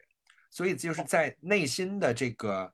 这个基调上，我跟大田是比较互补的。对他的对他的基调是偏自卑、偏冷悲观对悲观。有危机感，对吧？对，但是其实啊，就是并不是说悲观就是那么的绝对不好，是是。因为他其实在遇到某一些危机或者某一些事情的时候，他会嗯，他会把准备做得更多。对对，嗯是的，是的，嗯。我就不会，我就觉得这事儿肯定能成啊，就就这么做就好了。对。我就老是这样，嗯。呃，所以就是我的我的内我的基底是比较乐观的，而嗯。我的其实在做的过程当中，我会越来越越就是呃就是越悲观。足嘛，你知道吗？就到时候会就是临时出很多问题，你就会觉得说，哎呀，怎么跟我想的不一样啊什么的，就你就会有点挫折感，对吧？对，对嗯嗯然后我跟我跟这个大田的处理方式就完全不同，就是嗯他遇到挫折的话，他会觉得这个挫折可能是正常的对对，啊，他会多试几次，对，啊，但是我就觉得就是我跟他相反，这就是我父亲对我的教养，是因为我那天不也跟你说了吗？就是我我父亲在我小的时候，就是会经常跟我说一句话，玩儿嘛。嗯，这。句话是针对我所有的努力的行为，比如说我努力的投稿，想嗯。参加一个比赛，嗯。我我努力的这个学画画，我曾经想过考美院。嗯。然后当我这个觉得累、觉得辛苦的时候嗯，我父亲都会心疼我，嗯他真的是非常的关心我，非常的爱我。他这个时候就会帮我消解掉这个痛苦，啊，对，所以我就说这个跟我说你爸爸 nice 这个事情其实并不冲突，是一致的。不冲突，不冲突。他会主动跟我说玩儿嘛，意思嗯就是说，其实这件事情是一个玩儿，所以你玩的好这么，重要，对吧？就不要想的这么那个什么累。对，他会把我觉得所有意义重大的事情都把它变成玩儿。嗯嗯嗯这个，嗯，这个确实解决了我当下的痛苦。嗯。呃，但是它会变成另外一个魔咒，就是我现在成年之后，就是我前段时间才刚刚理解到，就是每当我做一件需要长时间的努力或者不断尝试才能才能做好的一件事情的时候，我嗯。会在最初期就放弃，嗯，就是因为我一旦觉得这件事情痛苦，我就觉得这件事情的走向不对，嗯我就会把这件事情放弃，我就会觉得这件事情从根儿上就是错的。嗯这就是我父亲对我的影响。所以其实“弑父”这个词，对于每一个人来讲，具体要做的事情都是不一样的。对于大田来讲，他要弑父，就是要把自己的深根在他的这个童年阴影当中的这个自卑感，一点一点的把它消化掉。对于我来讲，我就是要把这个就是嗯遇到一点点困难就想放弃的这个习惯性的做法，嗯我我也要把它消化掉。嗯你能说，呃，你能说我的这个困难比大田遇到的困难小吗？我不这么觉得，对因为它它有对我的影响，你你也能够看到，因为你很了解我，就是对于我的影响非常大，特别是在我的工作上面，对我的影响太大了。对于大田也是这样，就是就是就是我们俩的表现出来的，现在人生当中，因为的自己的性格，因为自己的气质，影嗯对自己的影响，并没有谁大谁小之分。嗯嗯所以就是这怎么办呢？就是就是慢慢消化掉，没有其他的办法。是啊，嗯，哎呀，真的还是一个挺难的议题，尤其对于这个男性来说，哎，对于女性来说，就是可能就是另外一个我们需要讨论的另外一个话题。因为就像上野千鹤子所说的，她其实要先分你到底是这个父亲的女儿还是母亲的女儿，或者就像我们在这个玉娇楼那一集里面聊过的，就是你要经历过女性，就是说这个所谓的这个弑父的过程，或者是这个成长的这个过程，就比男性本身要多了好几层。对。对对，而且从弗洛伊德的这个理论来出发看的话，女女性的这个历程比男性还要困难，是因为男性他有一个明确的这个这个议题就是弑父，但是女性的议题是要超越，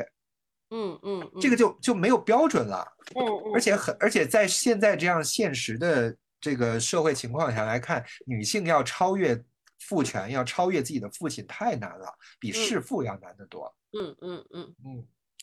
是，嗯，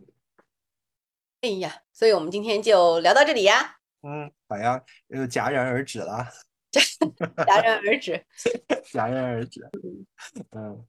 这一段作为一个小小的尾巴，一小小的一个补充，就是我们说到这个弑父为什么这么困难，似我们似乎是就是侃侃而谈，似乎是说了一些很。能够激励人心的话，但是说实在的，我们也不知道在这个呃中华文明的这个父权语境下，如何去破除这个弑父的这个魔咒。为什么？我那天想问的就是，为什么一句“他毕竟是你亲爹”这句话，这句话的魔力在哪里呢？又又回又回到了我们讨论的问题。嗯，在于在于这个世界的文化构成就是这样的。我们这儿的那个父权制的这个延伸是是那个子女只是父父母的一个魂器而已啊，嗯，对吧？但是你在这个西方的这个基督教的语境里边，就是说它起码还呃怎么讲，就是在发展的过程当中融合了一点原始的这种自然崇拜在里边。我们的我们的父权是彻底否认自我崇拜的，彻底否认生命轮回的。就是那种自然的轮回，就是儿，就是说那个父亲死了，把他的养分给儿子，然后儿子成长为一个新的人类，然后在他死了以后，他再回馈给下一代，这样的岛就是说形成了一个生生不息的这么一个文明的循环也好，生命的循环也好，生生不止的这么一种感觉也好。所以就是说，虽然说这个雄性天然对死亡有有比雌性有更多的恐惧，就是因为它本身没有。它本身的这个生命的怎么讲，就是身体的机能并不能直接的去孕育生命，它没有那个就是就是在活着的时候就能够创造生命的这样一种直接的神性体验，导致了它可能会对就是个体的死亡有所恐惧，因为仿佛我死了就什么东西都不能留下。但是对于女人来说，她起码从她的身体里边就是正儿八经的可见可摸到的孕育出来了一个新的人类。就这种感受和这种体验是男性不可能有的，所以从这个层面上来讲，男性可能会比女性更加恐惧一点死亡。但是西方的基督教文明在就是借用了一些母系的自然系的这种崇拜的这些神话的体系，让男性也参与到了这个从某种程度上、某种旁支上参与到了这个生命轮回的这个过程当中，让他也成为了这个一份子，就是父亲死了，成为养育儿子的这个。养料和这个什么肥料或者是土壤吧，这个东西跟我们这儿是截然不同的。我们这儿就是不死啊。对，我们的父权是不灭的。我们的这个这个父亲死了之后，他是永远变成一个牌位，祖祖宗的灵在在盯着你，在看着你，规训着你的。嗯哼，他不会变成养分的。你敢你敢把我当成养分，大逆不道，这是不可能的。你把我当成养分，就相当于你踩在老子的头上。对你，你在我的坟头上蹦迪，你只要作死吗？嗯嗯，我觉得可以。就刚才我们说了一些理论性的或者一些呃稍微宏观一点的东西，我觉得往小一点说，其实我觉得通常就是一句话，就是没有办法完全割舍掉。我觉得这种情绪在，嗯，就是在中华民族的这个这个文化里边，确实是这样。没有办法完全不管他，就就你就别说那些混，真是做过什么坏事的混蛋的父亲或者混蛋的母亲，那依然会有这个情绪。但是我们大部分人来讲的话，这个父母并没有做过，呃，好像并没有做过完全原谅不了的事情，就更没有办法和他完全割舍呀。不是，我觉得这个这个话也很奇怪，就是这个逻辑也很奇怪，在我听来，就是为什么非得对方就好像对，就说一个人的生命个体和另外一个人的生命个体永远都是，就是是是是有分别的。那你就因为除非你硬要拉着一个人跟你殉情，所谓的这个同生同死。那你不然的话，谁都是孤独，每一个生命都将是孤独的死去的。那什么叫割舍不割舍？你不割舍你父母，你父母就能长命百岁，就能跟你同一天去死吗？不可能的。那所以就是怎么叫，就是说这个割舍这个词怎么就变成这个大逆不道？怎么就变成不孝了？怎么就变成你不管他了呢？我们那天聊了半天，就说这个心理上的割舍，就像单方面绝交一样。就是你硬要说你生活在这个社会上，我们要要接接受这个社会道德的这个最基本的检验。就比方说父母年纪大了啊，自那个什么行动能力丧失了，然后有个病有个什么的，你在自己的能力范围内进行一个在或者是在这个社会的规劝下，最低程度上的你完成了一个作为子女的人伦的社会义务之外。就就仅此而已，那其他东西就到底有什么所谓打个引号？如果硬要用割舍这个词，有什么是不可以割舍的呢？或者说，你出生的那一刻你就已经跟你父母割舍啦？我不反对你说的呀，就是我说的是现在是这样，你说的是本来应该这样，我是赞同你的，没有问题。呃，但是现在是因为刚才我们之前聊这个不是聊的是大田的家里的情况吗？我说的是他现在是这样。啊，我也我也希望他能够做到你说的本来就应该这样，但是他做不到呀。而且大部分人，我说的是大部分人不可能做到。我就是不是我，这就是我的疑问，为什么不可能做到？嗯，我觉得，嗯，你这个问题问的，我觉得反而是奇怪的，就是，嗯，你站在其实你的观念跟你的处理方法。是少数派，你是在用一个呃少数的一个解决方式，在质疑大部分人的解决方式。我没有质疑，我在我在询问，就是说，就是说，我的我的疑问是，少数，比如说少数派用了一个少数派的这个方法解决了这个问题，而且在这个方法在我看来并没有很大的伤害性，嗯。就是那这个问题又挺，就是说这个解决方式又不激进，又谁都不伤害，那为什么就是所谓的大多数派就不不不来不来参考一下这个少数派的方法呢？我我是我的疑问是这个，就是为什么就你你明白我的意思吗？我嗯，如果你现在要问这个问题的话，我觉得可能原因来自两方面，一方面是惯性，一方面是矛盾并没有激化到那个程度。嗯，那不就还是回到我刚才那个问题吗？我不就说还没有到那个确值吗？对呀，嗯，是啊，你说的是那个到大，你问的是大田这个个人，就是我认为就是，嗯，确实没有到他的这个这个这个分割线的那个地方，但是我觉得根本原因不是这个，呃，就是我可以想象，就算是发生了确值，嗯，对，就算是。就是爆表了，真的发生翻桌子的那一幕之后，依然还会和好如初，还会像没发生过这个事情一样，这是我预判的情况。嗯嗯嗯嗯嗯，所以就是这个这个这个值这个阀门可能就是冲一冲，依然能回去。我觉得是这样的。嗯嗯嗯，你觉得呢？反正我是有这样的感受。嗯，我觉得有可能。嗯嗯。嗯，所以我觉得有可能，而且就是说起来很可悲，就是你观察到的一些呃儿子，这个就是在在这个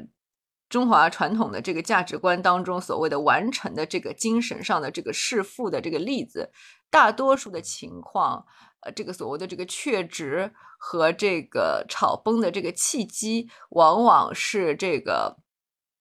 父亲对。他就是对这个儿子的父权造成了挑战的情况下，儿子不得不为了维护自己的父权而不得不弑父的这么一个过程。这个是可能是最常见的一个情况。就比如说，在有第三代的这个情况下，对，然后或者是说，这个老婆可能是在这个当中起到了一定的这个煽风点火的这个呃结果，因为因为我们所能够接触到的那个事实，一般来说很少男性会就是为了维护老婆在自己家里的这个权益，或者是维护小家庭的权益而去忤逆自己的父亲的。但是如果老婆有了孩子以后，尤其是有了儿子以后，他可以就是怎么讲，就是拿这个东西来当当成是一个。什么什么圣旨啊，或者是什么，就是说这个男 男人的软肋，对，嗯，就是可能用这个东西去反过来去要挟这个儿子去完成一个弑父的过程，但其实这个弑父说到底也是一个假的弑父了，嗯，或者或者从这个理论上来推的话，就是为什么为什么就是说这个中华民族的男儿们 这么难以完成弑父？很有可能是因为他们也想当这个父亲呀，因为他们从小在这个体系里边，就是知道这个当父亲的这个好处和这个甜头到底有多大。就即便你一事无成，即便你在这个外部世界里边是一个人渣，但是你回到你这个小家庭当中，你依然是一个王。是的，大田的大田他爸就是这这样的思想，嗯，他经常说这样的话，就是。你你不管你在外边怎么着，你怎么花，你给我生一个，你给我生一孙子出来，你不用管。意思就是说，你你的所有的社会地位，你你的你的你的工作，你的成就，这些对于我来讲都不重要。你你没有结婚，你没有生一个孩子出来，你就是失败者。呃，哪怕你是个混蛋，哪怕你啃老，你只要生一个孙子出来，你就是好样的。对啊，那你就完成了这个所谓的这个，你把你得把魂气给我生下去啊，不然老子死了以后，老子这个永生永世往哪搁呢？就是这个道理啊。嗯嗯嗯，这就这种话我听了好多次，我就旁听听了好多次了啊，真是让人窒息。啊，然后说着说着，话题还会转到我身上，然后我就只能保持保持微笑。转到你身上是什么意思？还要说你也不劝劝他，或者说你也是你也这样单着，是这个意思吗？对，是啊，嗯，反正因为我们身边其实那个没结婚的和这个结婚了但是不要孩子的人非常多，就是就是只要是有另外一个像我这样的反例在场，就都是要被说到的。嗯，就可能是我跟他们家人见面的机会比较多一点，所以我经常被捎带上要说一下。嗯嗯，就很烦。嗯，我想起来一个很好笑的一个笑话，前两天在那个网上看到，是一个很很涩涩的笑话，就是有一个基佬，他他这是他是他自己写的一个，应该是在日推上吧，他自己写的一个一个像是一个小日记，就说他遇到了一个多年未见的一个梦中情书。就是一个叔叔辈的一个梦中情人，然后呢，这个这个相谈甚欢，然后呢，几杯酒下肚以后呢，这个梦中情书呢就跟他提议说，你想不想玩父子三人 play？然后呢，这个我呢，这个主人公呢写这篇文字，这个主人公我就想说，嗯，叔叔的儿子一定也挺帅的，然后我就羞羞的半推半就的答应了，然后就跟叔叔回了回了家。然后呢，也是在一个就是很很好的一个房子里边，就自己觉得越发觉得很很那个很雀跃、很跃跃欲试的时候，这个时候儿这个是这个就是梦中情书，欢快的跑上了楼，说：“爸，你准备好了。